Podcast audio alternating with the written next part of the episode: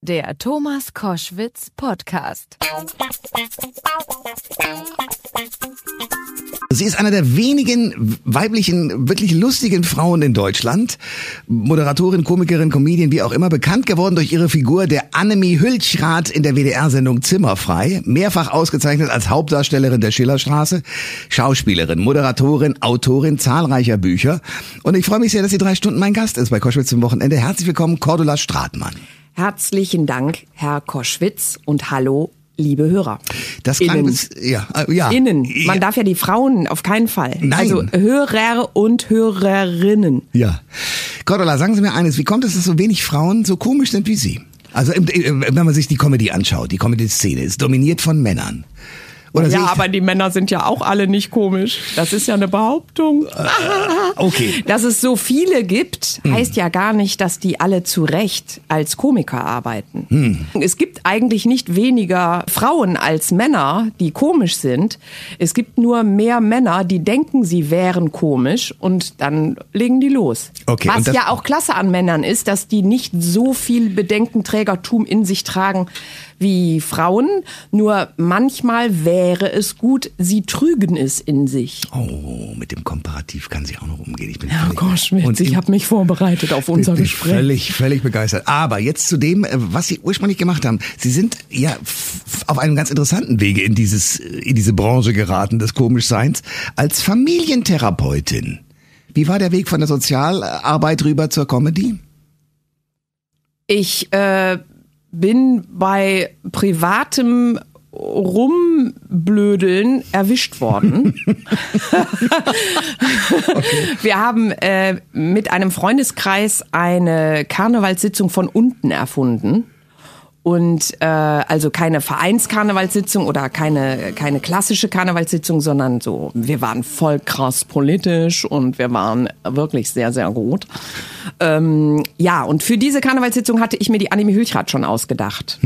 Und in dieser Figur äh, hing ich da im Fenster und kommentierte das Geschehen. Und darauf wurde Jürgen Becker, einer der großen rheinländischen Entertainer, Nicht nur rheinländisch, der ist schon wirklich ein, ein großer, ja. ja, das ist echt ein großer und der wurde aufmerksam auf mich und hat mich eingeladen ähm, in seine Mitternachtsspitzen. Das ist jetzt, ach Gott, 223 Jahre wird's her sein. Und ich äh, wurde dann eingeladen, ein Casting mitzumachen für eine Comedy-Show, äh, die dann Mangold hieß und auf TM3, dem damaligen Frauensender. Der ein großer Erfolg war, wie wir alle wissen. Ähm, ja. Der Sender, ja, also Mangold war eigentlich, äh, da gab's keine Klagen, aber insgesamt. der gesamte äh, Sender war eher, sagen wir mal, ja. ja. hat, glaub, deshalb hat, glaube ich, Mangold auch keiner gesehen, weil den Sender gar keiner Ja. gesehen hat. Ja. ja. Okay, und so hat sich das entwickelt, ich verstehe. Ja, ich habe einfach im, äh, ich war ja Sozialarbeiterin im Jugendamt in einer Familienberatungsstelle und später dann auch Familientherapeutin dort und ähm, dann habe ich in Urlaub Dreharbeiten gehabt und dann war ja irgendwann der Jahresurlaub aufgebraucht und dann musste ich eine Entscheidung treffen. Und ich habe eigentlich nur die Entscheidung getroffen, in eine neue Welt weiter äh, zu gehen und nicht in der alten Welt zu bleiben. Ich habe nicht die Entscheidung getroffen, hurra, endlich äh, gehe ich auf die Bühne und man entdeckt mich. Und äh, es war mehr so dieses, ach guck mal, da kriegst du was angeboten, das kennst du noch nicht und das kannst du dir angucken. Das wirst du doch wohl machen. Und ich bin mit äh, großem Herzschmerz aus meiner alten Arbeit rausgegangen. Äh, was heißt das, Sie sind mit Herzschmerz aus der alten Arbeit raus? Sie, Sie könnten sofort wieder rein, würden auch sofort wieder reingehen wollen in diesen Beruf, wenn es sozusagen bei der Comedy und dem Fernsehen nicht mehr läuft? Oder was heißt das mit dem Herzschmerz? Ähm, ich habe den Kontakt nie äh, aufgegeben. Ich habe äh, immer den Kontakt gehalten zu alten Kollegen und äh, eine Freundin von mir, wenn die in ihrer familientherapeutischen Arbeit äh, äh, stecken bleibt, dann äh, supervidiere ich die immer. Also so macht man das, ne? Kollegiale äh, Beratung ist äh, ganz klar in diesem Beruf. Man braucht immer andere Leute, die mit einem äh, die Dinge äh, genauer betrachten, wenn man Leute begleitet. Was Und- sagen die denn zu Ihrem Erfolg? Also wie? Im Fernsehen, dass das so alles so läuft und dass Sie da sind, dass Sie immer bekannter werden. Wie gehen die damit um, die Kollegen, die ja vorher sozusagen mit Ihnen privat umgegangen sind? Also die, die bis heute meine richtig engen Freunde sind, äh, sehen, das ist mein Weg und mein Leben. Sie haben ihren Weg und ihr Leben und da äh, gibt es eigentlich kein Potenzial, in Schwierigkeiten zu geraten. Die, ähm, die mögen das, was ich mache. Okay. Und, äh, also es bei allem, was man macht, hat man, wenn man eine gute Freundschaft hat, immer einen Freund an der Seite, der sagt, also da gehe ich gerade nicht so richtig mit oder hm. das sehe ich ein bisschen anders oder so. So verstehe ich Freundschaft. Und dabei ist es eigentlich egal, ob man einen öffentlichen Beruf hat oder einen nicht öffentlichen. Ähm, dadurch, dass ich äh, bekannt geworden bin, haben sich meine Haltungen ja nicht geändert. Ich habe Tränen gelacht und habe mich mal gefragt, wie geht es, weil ich hätte es glaube ich nicht hingekriegt, ist Schillerstraße. Also spontan äh, nicht wissen, was der andere macht. Schillerstraße war ja diese Sendung, wo sozusagen ein, ein Außenstehender fernsteuernd über Ohrhörer äh, für die anderen nicht hörbar Hinweise gegeben hat, so und so verhalte ich doch mal. Sie waren da lange Zeit sozusagen die, die Chefprotagonistin. Wie war das und wie wird man so spontan? Ähm, in dem ich das immer schon war. Also ich bin ja äh, in dem Beruf heute, äh, weil ich eine Ausstattung dafür habe und ich war auch Familientherapeutin, weil ich schon immer mich leidenschaftlich für alles interessiert habe, was in Familien passiert. Ähm, ich glaube, jeder, der in irgendeinen Beruf eintritt, der hat ja eine Grundausstattung für diese Richtung, sonst hm. würde er eine andere Richtung nehmen. Und äh, spontan war ich schon immer. Ich habe immer schon Spaß am Improvisieren gehabt. Also ich, also meine Sicht auf die Welt ist eh eine improvisierte. ist, man muss ja jeden Tag gucken, wie wie kriege ich jetzt den Bus? Ach, guck mal, da ist er weg. Und äh, laufe ich jetzt zu Fuß, warte ich auf den nächsten. Wenn ich auf den nächsten warte, trinke, trinke ich dann zwischendurch mal eine Tasse Kaffee, dann verpasse ich den nächsten aber wieder. Und so, man muss ja ständig überlegen, wie kriege ich diesen Tag hier zu Ende? Ja. Und ähm, insofern finde ich das gar nicht so erstaunlich wie alle anderen, weil äh, Sie improvisieren doch auch, Herr Koschwitz. Ja, ich versuch's, aber ich würde zum Beispiel auch das interaktive Spiel äh, habe ich noch nie ausprobiert. Also äh, Gott hab ihn selig, als der Bach noch lebt oder andere große äh, Mimen, die dann plötzlich sozusagen ihren Teil bieten da bepfeift man sich doch ohne. Ich meine, das haben sie natürlich auch zum Teil. Man hat ja auf der Bühne gemerkt, dass sie sich bepfiffen haben und gar nicht mehr wussten, wie es weitergehen soll. Ja, das, es gab schon wirklich sehr, sehr komische äh, Situationen. Wobei mir das tatsächlich am liebsten ist, wenn ich in dem Moment in dieser Person, die ich da darstelle, ganz konzentriert drin bin und die ist ernsthaft bei der Sache. Ich mag es überhaupt nicht, wenn ich einem Komiker dabei zugucken kann, wie er sich komisch findet. Also ich hab's lieber mit der Ernsthaftigkeit von Olli Dittrich zu tun zum Beispiel. Äh, der ja eigentlich nur die Komik, die wir alle sehen können, nochmal darstellt und dann vielleicht auch noch ein bisschen überhöht und das ist zum Krachen komisch. Da muss man gar nicht groß noch einen draufsetzen. Und ähm, natürlich bei der Schillerstraße die, dieses Zusammenspiel und dann zu merken, was fällt denn dem da jetzt gerade ein und wo soll ich denn jetzt mit dem hin und wie, wie, wie, wie komme ich denn von dem Topf da runter? Ach du liebe Güte. Äh, so, aber das finde ich halt grundsätzlich das Schöne am Improvisieren, ähm, dass Fehler, ja, man darf keine Angst vor Fehlern haben. Man muss einfach davon ausgehen, die passieren und dann schauen wir mal, wie wir sie wieder wegkehren. Ne? Ja, aber nun ist ja Fernsehen sozusagen mit dem leider äh, hohen Negativeffekt behaftet, dass es auch alles immer funktionieren muss, quotentechnisch und so weiter. Also es ist ja doch leider ein bisschen Druck da. Das muss ja gut sein irgendwie. Wie sind Sie damit zurechtgekommen? ähm, wie soll ich das sagen? Ich mache ja ganz unterschiedliche Sachen. Ich empfinde keinen Druck. Ich, hm. äh, ich äh, halte mich immer da auf, wo ich das Gefühl habe, da kann ich mit Partnern an einem Strang ziehen und dann stellen wir auch zusammen was Gutes her. Und äh, solange es einen Sender gibt, der mit äh, daran glaubt und, und seinen Teil tut und solange es eine Redaktion gibt und Kollegen und so weiter, kann man im Fernsehen gut was machen. Wenn ich das Feld im Fernsehen nicht vorfinde, sehen Sie mich auch im Fernsehen nicht und dann schreibe ich gerne einen neuen Roman oder befasse mich einfach mit anderen Dingen. Und ähm, dadurch habe ich mir so eine Unabhängigkeit auch äh, geschaffen. Ich äh, ähm, sitze nicht zu Hause und denke, oh, jetzt müsste ich noch mal ins Fernsehen. Ähm, ich bin eigentlich das ganze Jahr kreativ und, und mache so meine Sachen und mal sehen Sie da mehr von und mal sehen Sie da weniger von. Gordula Stratmann ist mein Gast bei Koschwitz zum Wochenende. Wo haben Sie und ab wann wussten Sie, dass Sie das haben? Ihr Selbstbewusstsein her? Ist das von den Eltern oder wo kommt es her? Also, das ist, äh, ich bin ja nun schon auch eine Weile auf dieser Erde. Und es ist wünschenswert, wenn sich das im Laufe der vielen Jahre irgendwie einstellt, ein gewisses Selbstbewusstsein. ähm, eine Hybris hat sich bei mir bis jetzt noch nicht entwickelt.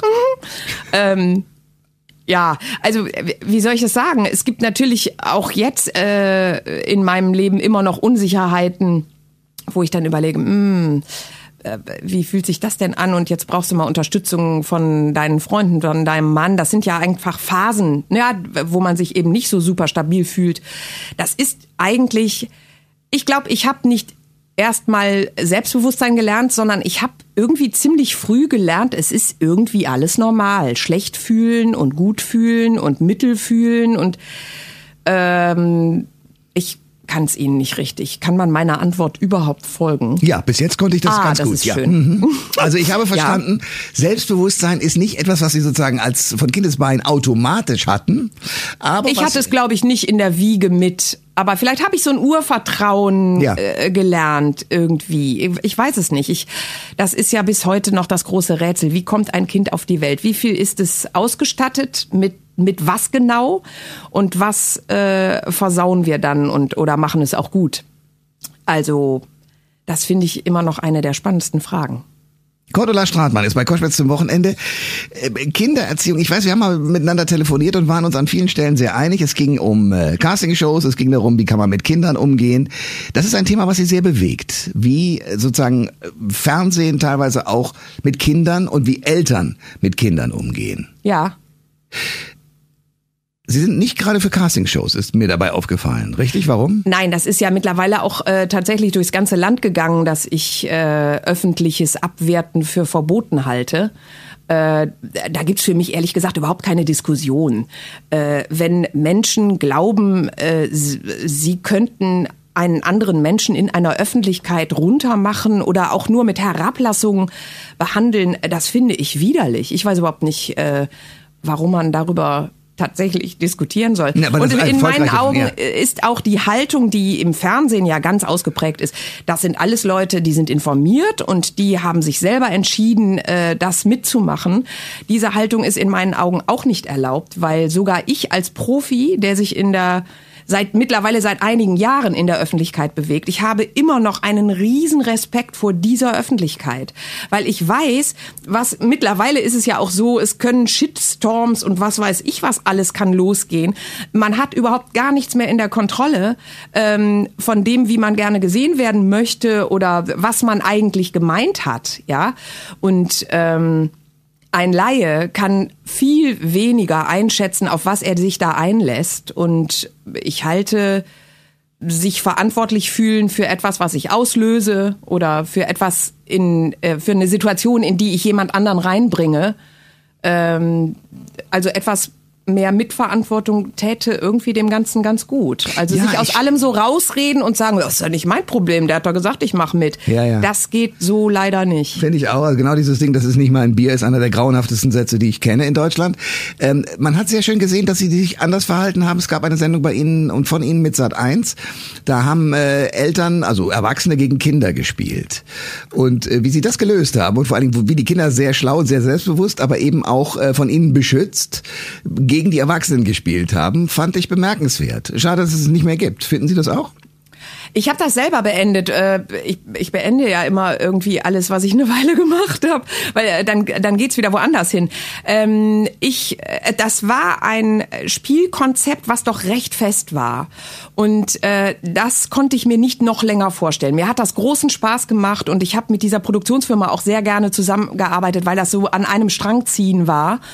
Und das war eine gute Zeit und auch mit Sat 1, das, äh, das war wirklich eine gute Zeit. Aber ich habe nach drei Staffeln habe ich irgendwie gemerkt, jetzt ist diese Form der Moderation erstmal äh, für mich abgeschlossen. Wobei ich natürlich total gerne mit den Kindern zu tun hatte und äh, ich habe das auch so gemacht, dass ich vorher alle Kel Eltern kennenlernen wollte. Ich wollte genau sicher gehen, dass da keine Eltern dabei sind, die äh, so von sich aus geil, genau, von sich aus geil ja. da drauf sind. Jetzt ja. kommt mein Kind hier ganz groß ins Fernsehen ja, ja, und macht da einen Durchstarter. Und ähm, hätte ich die entdeckt, dann hätte ich tatsächlich die mit ihrem Kind auch noch mal nach Hause geschickt. Aber äh, es wäre mir nicht in den Sinn gekommen als als äh, Gastgeberin dieser Sendung nicht zu wissen, wie geht das jetzt ganz genau mit den Kindern? Was werden hier für Kinder eingeladen? Was haben die für Träume? Was verbinden die damit? Und was muss ich denen nochmal erklären, was, was eigentlich gar nicht eintreten kann oder wie auch immer?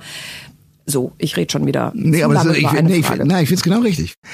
Äh, wir haben ja schon über Ihre Abscheu gesprochen, äh, wie man mit jungen Menschen in Castingshows umgeht. Was halten Sie vom Dschungelcamp? Also beim Dschungel, äh, ich guck das ehrlich nicht, weil ich kann das gar nicht. Ich weiß nicht, woher der Spaß kommt, sich dauernd jemanden anzugucken, der sich zum Affen macht. Ich habe da keine Freude dran. Ich gucke mir auch keine Unfälle an und äh, ich weiß nicht, was ich da sollte an dieser Stelle. Und deswegen gucke ich Dschungel auch nicht.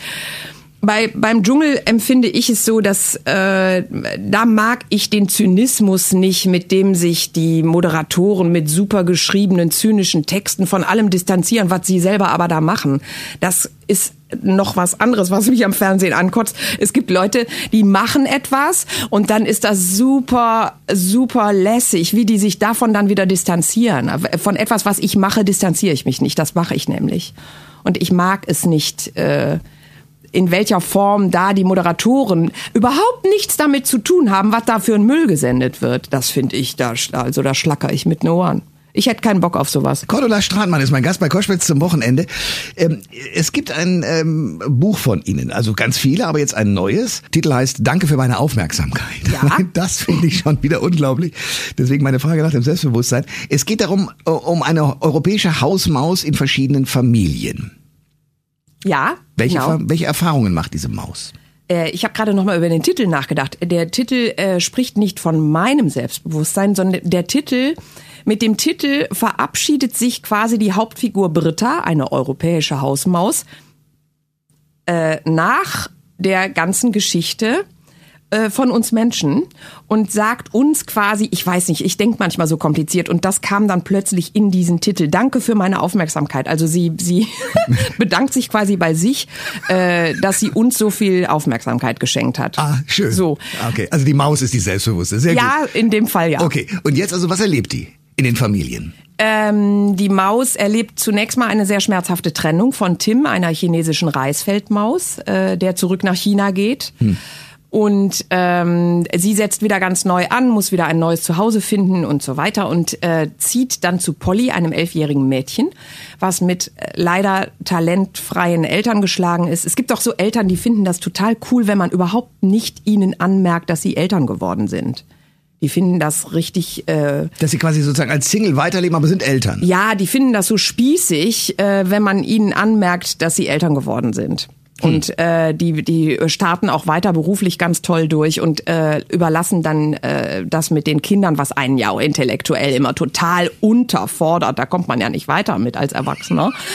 Und äh, dann überlassen die die Betreuung dieser Kinder. Äh, es gibt ja super Einrichtungen, es gibt ja Personal, was man äh, auch bezahlen kann, wenn man Karriere macht. So, und äh, solche Eltern hat die Polly leider. Und die äh, mit ihren elf Jahren kriegt das aber ganz äh, gut geregelt. Äh, und dort zieht die äh, Britta ein und lernt quasi Pollys Leben äh, mit ihren Eltern kennen und lernt dann äh, die ganze Gruppe kennen, die die Polly gegründet hat. Polly hat eine äh, Kindergruppe gegründet, weil's, weil mehrere Kinder ähm, talentfreie Eltern haben. Talentfreie Eltern haben in unterschiedlichster Form. Ich will dazu sagen, äh, grundsätzlich versuchen alle Eltern diese irrsinnig schwierige Aufgabe super hinzukriegen. Also das mal vorangestellt.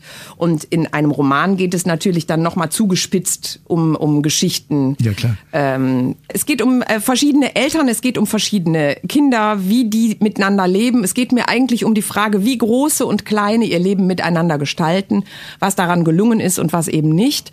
Und was für eine Potenz Kinder haben, wenn die sich zusammentun und äh, ihre eigenen Lösungen finden und äh, das hat mich immer schon fasziniert, was für kraftvolle kleine Gestalten Kinder sind. Ich finde das ja, seitdem ich Mutter bin, äh, gucke ich mir das ja nochmal von ganz innen an, zu welchen Lösungen mein Sohn kommt. Oder wenn ich den einfach nur angucke und, und mach, äh, gucke, wie der was macht.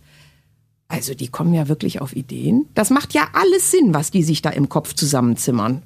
Es ist nicht immer alles gut, ja, äh, oder es, äh, es kommt nicht immer was wirklich Fruchtbares dabei raus. Wenn man sich aber damit befasst, womit der Plan angefangen hat, ist das immer spannend mal zu gucken, was da oben im Kopf zusammenfand bei den ähm, nachdem wir das mit den Kindern so besprochen haben, das hat ja für Sie auch äh, sozusagen einen richtig ernsten Hintergrund. Also Sie haben als Familientherapeutin gearbeitet und vermutlich da auch viel Elend gesehen, oder? Ja, klar. Ich habe viele Kinder gesehen, denen es äh, ausgesprochen dreckig mit ihren Eltern geht. Ich habe sehr viele Eltern gesehen, denen es ausgesprochen dreckig mit sich geht, mit dem Partner, mit den Kindern, die einfach überfordert sind ähm, davon, äh, was das für eine Aufgabe ist, irgendwie mein eigenes Leben irgendwie gelungen hinzukriegen und dann auch noch zuständig für kleine äh, Wesen zu sein, die groß werden. Das Was ist macht- ja auch was. Was, was macht eine Familientherapeutin? Also wann wird die sozusagen, wann kommt die zum Einsatz? Äh, bei uns war es so, ich, das war eine Beratungsstelle des Jugendamtes. Das heißt, da kamen alle, die irgendwie geschickt wurden oder selber dachten, ich könnte mal jemanden brauchen, ähm, hin. Äh, ungefiltert und äh, bei einem Jugendamt äh, ist das ja unentgeltlich. Das heißt, wir hatten auch viele ähm, Familien aus dem Obdachlosenmilieu, die wir betreut haben oder es kamen aber auch Arztfamilien, Ingenieursfamilien, also das ganze Spektrum an, äh, was das Leben so hergibt an Familien, ähm, ist bei uns ein- und ausgegangen. Und äh, eine Familientherapeutin äh, hört sich an, welche Situation derjenige, der den meisten Druck hat, ist ja der, der anmeldet. Das ist in der Regel die Mutter die dann auch meistens am Telefon sagt, ja, meinen Mann kriegen Sie da nicht zu, das können Sie vergessen. Und ich habe dann immer darauf bestanden, doch, ich möchte auf jeden Fall beim allerersten Termin einmal äh, gucken und hören, was beschreibt mir jeder. Und ähm, das hat in der Regel äh, immer geklappt. Die Väter sind äh, sehr selbstverständlich mitgekommen, also viel selbstverständlicher, als die Frauen das immer behauptet haben. Das ist ja auch oft so eine Aufteilung in Familien. Ne? Der Papa regelt das außen und die Mama regelt das innen. Das gibt's bis heute sehr ausgeprägt. Und das ist schlecht? Ähm, äh, es ist nichts schlecht, was in sich funktioniert, wo sich die Eltern darauf verständigt haben, so wollen wir das Leben und so ist unsere Zufriedenheit äh, sichergestellt oder sicher gibt's die ja nicht, aber hergestellt. Ähm, sobald einer unter der äh, Struktur anfängt zu leiden und, und sagt, äh, so kann ich aber nicht mehr leben, dann sollte es die anderen mit angehen. Also die Großen, die Kleinen, die sind ja nur erstmal Empfänger dessen, was die Großen für eine Struktur bauen. Sie hätten eigentlich mit dem, was Sie da erzählen, ähm, auch die Supernanny werden können. Auf gar keinen Fall. Weil? Ja, weil Menschen in Not äh, überall hingehören, aber auf gar keinen Fall vor eine Kamera. Dieses mit der Familie umgehen, Sie sagen, am Anfang haben, der Sendung haben Sie gesagt, es, äh, ich bin neugierig, wie eine Familie ist und wie das so in der, in, abläuft. Aber Sie haben ja eben auch sehr viel traurige und sehr viele entsetzliche Dinge gesehen. Und wenn ich dann teilweise Nachrichten höre, äh, wo dann irgendwelche Jugendämter Dinge zwar gewusst haben, aber dann war das Kind halt doch sexuell belästigt, beziehungsweise sogar umgebracht worden von den Eltern und man hat es irgendwie geahnt, aber doch nicht da richtig hingefasst. Was macht das mit Ihnen? Äh, das macht mich fertig. Das macht mich auch fertig, stellvertretend für die Kollegen, die da eine Politik abkriegen. Die, das ist unfassbar. Ich kann b- überhaupt nicht begreifen, wie man in dem ganzen Gebiet Prophylaxe, also Vorsorge, äh, überhaupt einsparen kann, weil das langfristig extrem teuer wird für unser Land. Wenn wir uns nicht darum kümmern, dass Familien stabil ausgestattet werden und dass Kinder in eine bessere Zukunft äh, gucken können. Es gibt, gucken Sie sich mal um, es gibt kaum noch Räume für Kinder außerhalb ihres Elternhauses, äh, wo die sich treffen können, wo sie willkommen sind. Äh, Kinder stören mittlerweile überall und Jugendeinrichtungen werden grundsätzlich geschlossen, weil da das Geld gestrichen wird. Das ist eine katastrophale Entwicklung.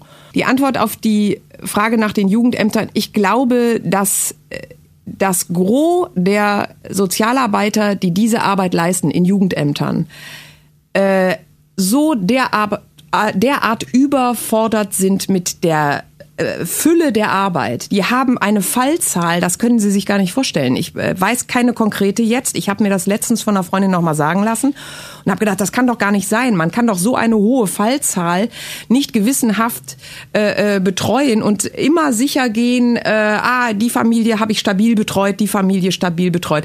Es fehlen überall Mittel und äh, das kann ja ein einzelner Sozialarbeiter gar nicht ersetzen. Und wenn ein Sozialarbeiter sagt, hallo, ich brauche mehr Kollegen, wir müssen mit mehr Leuten diese Arbeit machen, das verhallt irgendwo im Orkus.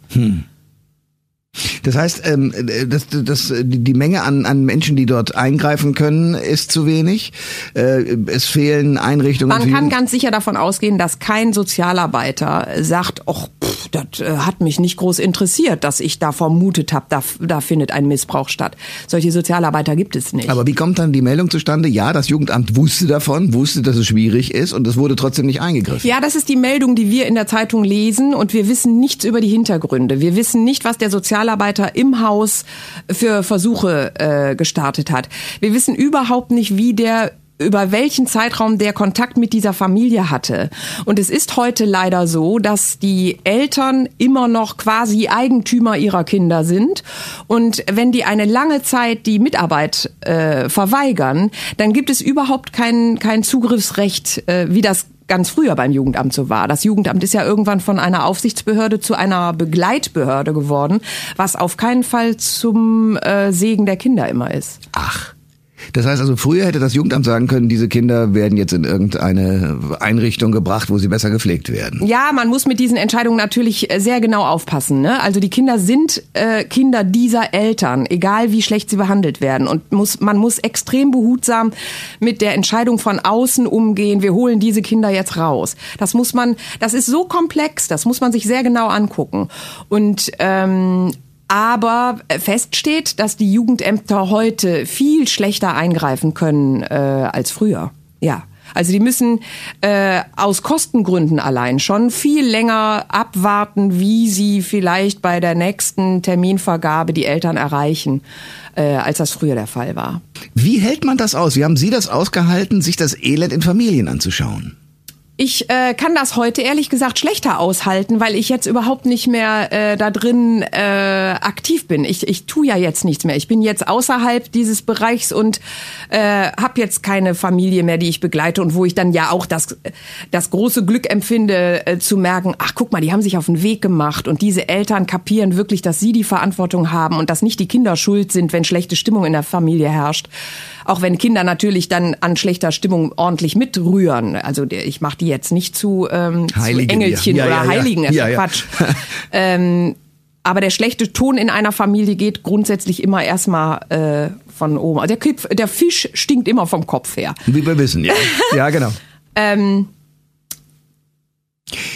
aber wie haben Sie es ausgehalten? Also das heißt mit anderen Worten, die Antwort ist, weil Sie die Erfolge auch gesehen haben? Ja, ähm, mir hat das damals ähm, ich habe das lernen müssen natürlich, ja. Wenn man als Anfänger da reingeht, dann nimmt man natürlich viele Leute abends mit nach Hause und und äh, puh, wird die schwer los. Und äh, man hat aber als Helfer in einem helfenden Beruf nur eine Chance, wenn man ganz klar weiß, ich tue etwas im Sinne dieser Familien und die Arbeit selber müssen die tun. Die müssen sich auf den Weg machen. Äh, ich kann denen sagen, was ich sehe. Ob die das nutzen, oder ob die das in die Tonne schmeißen, das entscheiden die. Und ähm, für mich persönlich fand ich das äh, auch eine gute Erfahrung, zu wissen, ich fühle mich verantwortlich dafür, äh, wie es anderen geht und bin nicht so ein Leck mich am Arsch-Typ. Ich äh, muss aber auch äh, einen Punkt finden, wo ich sage, und ab jetzt ist das wirklich dein Leben und du guckst und ich äh, ziehe mich auch zurück, weil sonst bin ich übergriffig.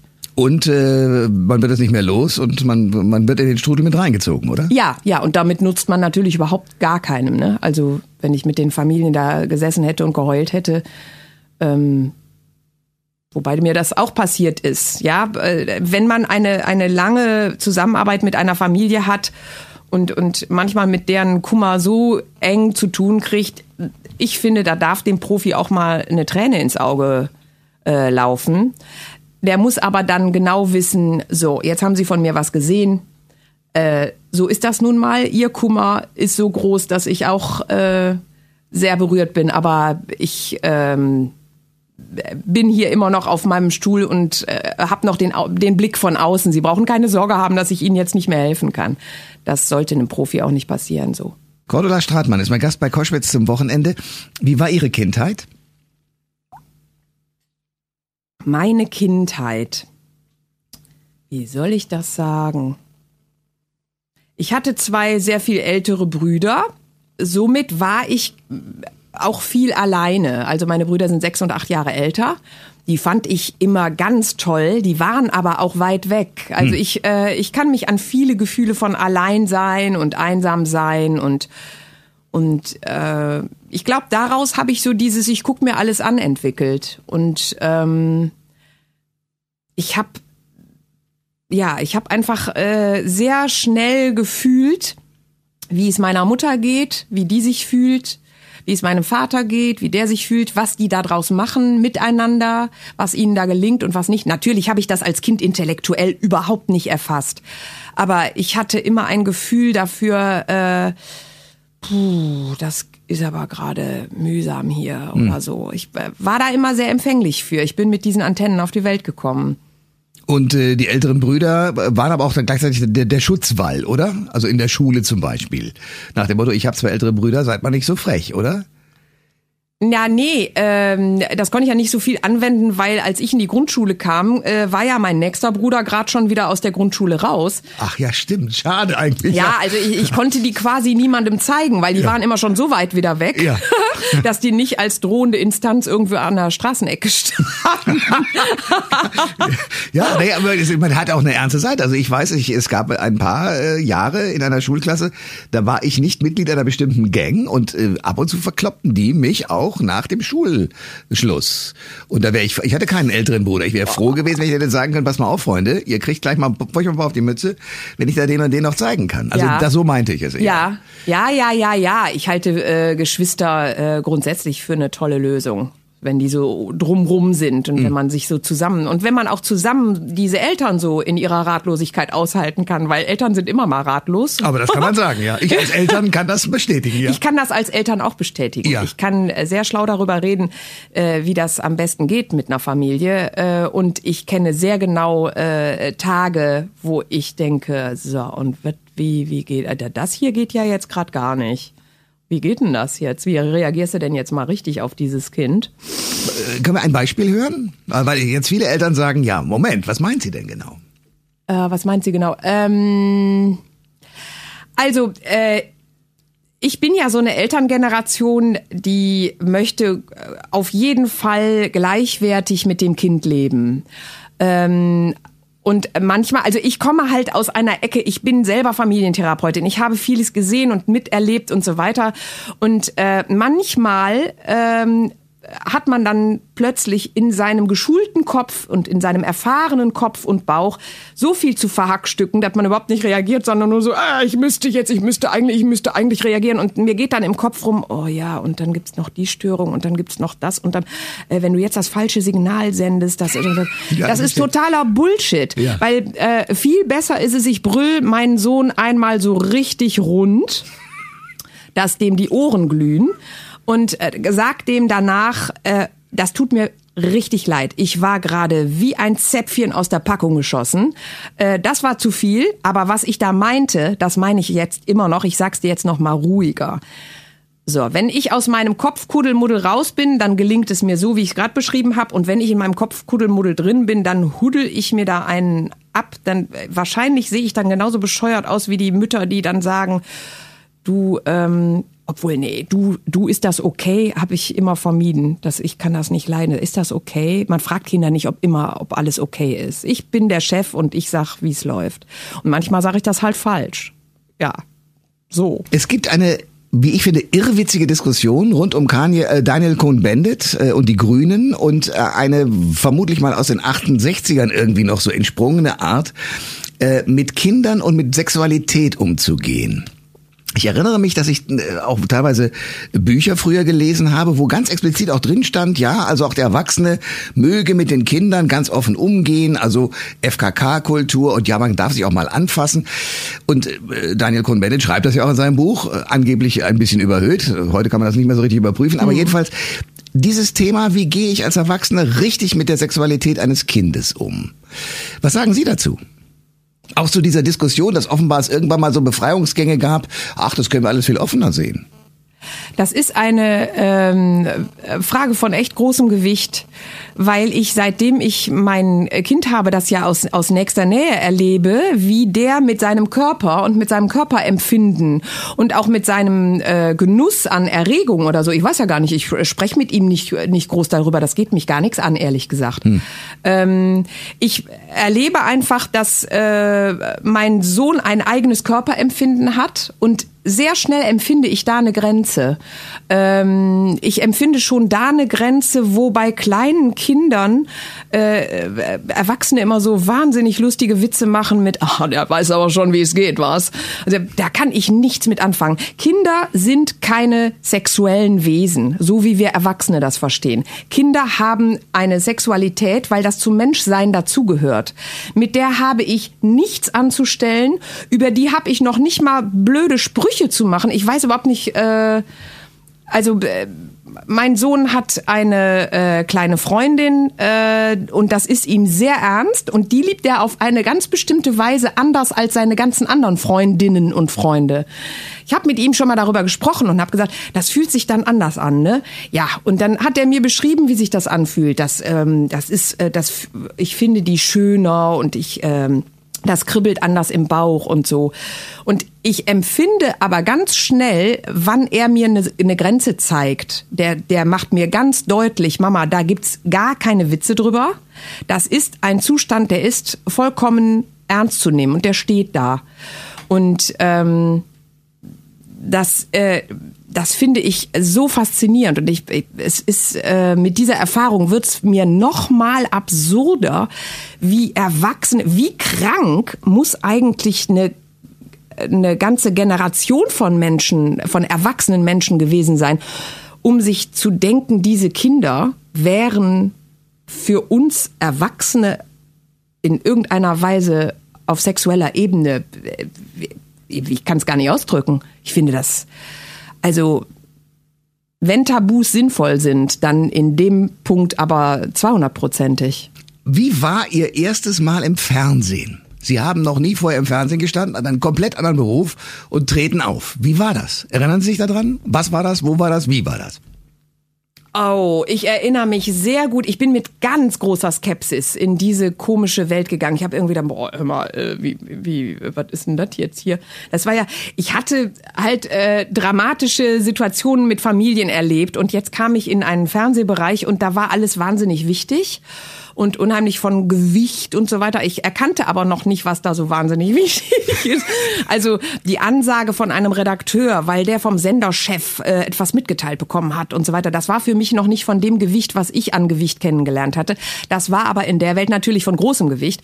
Und es gab zum Beispiel die Ansage, von ganz oben, das weiß ich noch ganz genau, da saß ich in der Maske. Es war die allererste Staffel. Wir drehten irgendwie die ersten Folgen ab.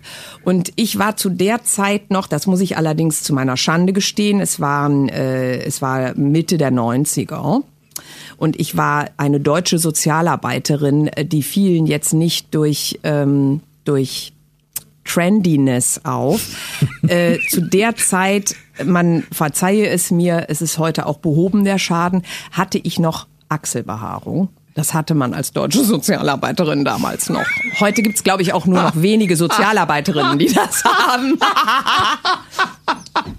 Und man äh, kam zu mir in die Maske, während ich geschminkt wurde. Und äh, die, es war die Redakteurin und die sagte mir schon mit rotem Kopf, weil es ihr sehr unangenehm war, dass äh, es von oben, von ganz oben, eine Ansage gäbe, ich möge mir doch bitte die Achselhaare rasieren. Ja. Und dann habe ich aber ich meine, das ist wirklich dann der Vorteil, wenn man aus einem gestandenen Beruf kommt und äh, kein kleiner Anfänger ist. Ich war in dem Bereich Anfänger, hm. aber nicht als als, als, Mensch, als beruflicher ja. Mensch. Anfänger. Ja. Und dann habe ich gesagt, also erstmal äh, der Herr oder Frau ganz oben äh, sollten mir das doch bitte selber sagen, weil das wäre ja schon was Persönliches, ob ich mir die Achselhaare rasiere.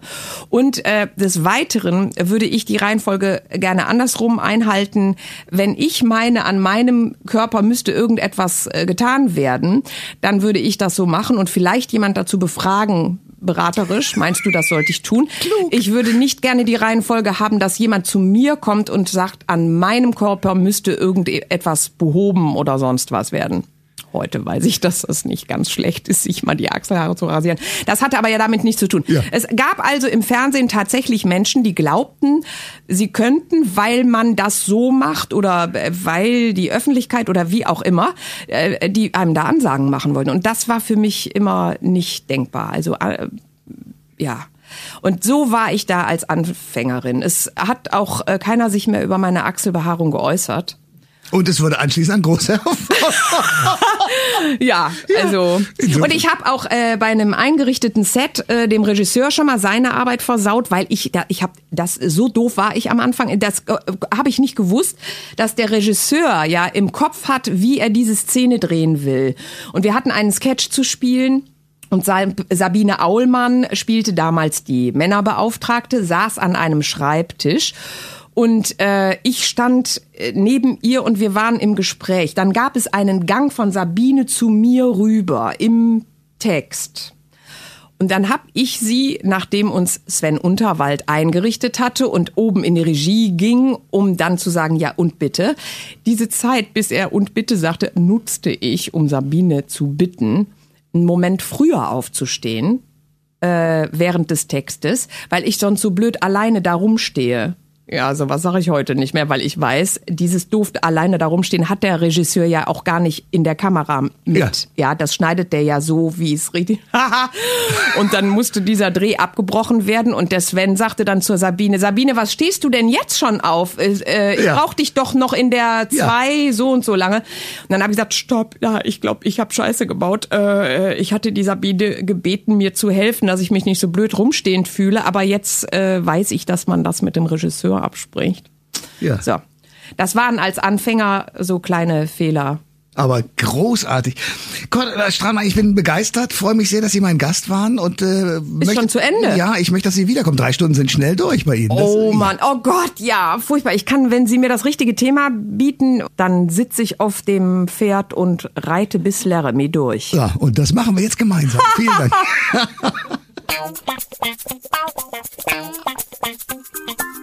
Alle Informationen zur Sendung gibt es online auf thomas-koschwitz.de.